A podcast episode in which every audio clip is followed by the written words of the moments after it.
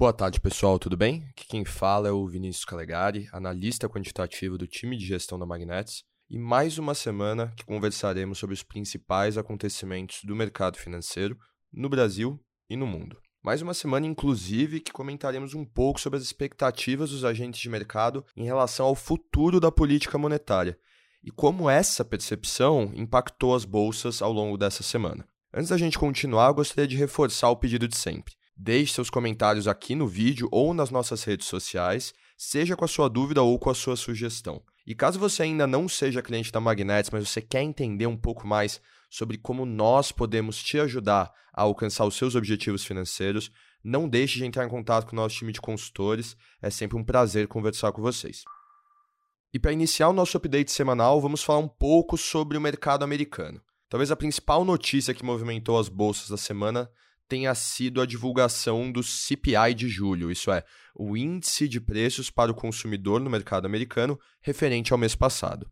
A divulgação, que aconteceu hoje pela manhã, indicou resultados melhores do que o esperado pelo mercado. O aumento da inflação anual em relação ao mesmo período do ano passado ficou abaixo das expectativas, principalmente por conta do controle de preço da gasolina e da energia.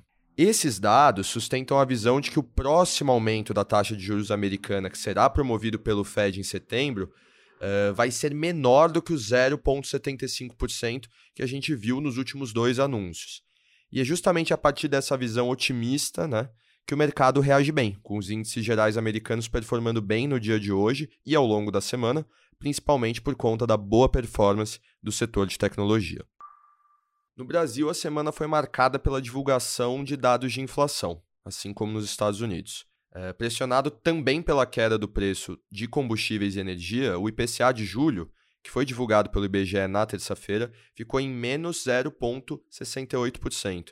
Foi a menor taxa registrada desde o início da série histórica e reflete uma série de esforços e políticas para controlar os preços de determinados setores que compõem esse índice teórico. Né?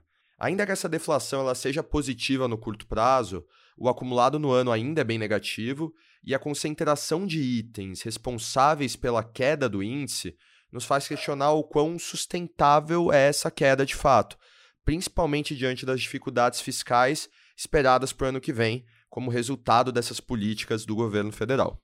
Mesmo assim, a Bolsa Brasileira também operou em alta ao longo de toda a semana, refletindo o otimismo com o suposto fim do ciclo de aumento de juros no Brasil, que traz maior previsibilidade para nossa política monetária e permite um maior fluxo de capital para os ativos de risco. As carteiras da Magnetis absorvem bem esse otimismo do mercado, registrando retornos positivos ao longo da semana em praticamente todas as principais classes de ativo, tal qual o setor de tecnologia americana, que é representado nas nossas carteiras via ETF.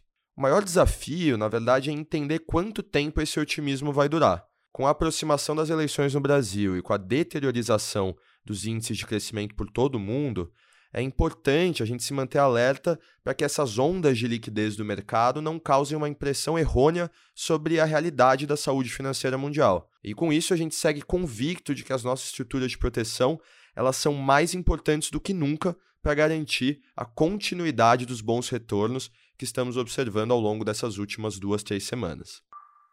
E por fim, vamos responder uma pergunta que a gente recebeu por meio de um dos nossos consultores. Né? Um cliente recente nos perguntou de maneira bem objetiva: qual é o impacto que as eleições têm na minha carteira de investimentos? E esse é um tópico que com certeza renderia uma live ou até um vídeo uh, dedicado né, para a gente conversar sobre esse assunto. Inclusive, se isso é algo que te interessa, por favor, deixa aqui nos comentários. Mas de maneira objetiva, né, quando a gente está falando do cenário eleitoral, principalmente da eleição uh, a nível federal no executivo, né, ou seja, quando a gente está falando da, da eleição para presidente da República, o que interessa ao mercado, na verdade, é qual o plano de governo que está sendo votado, que está sendo sustentado por cada um dos candidatos.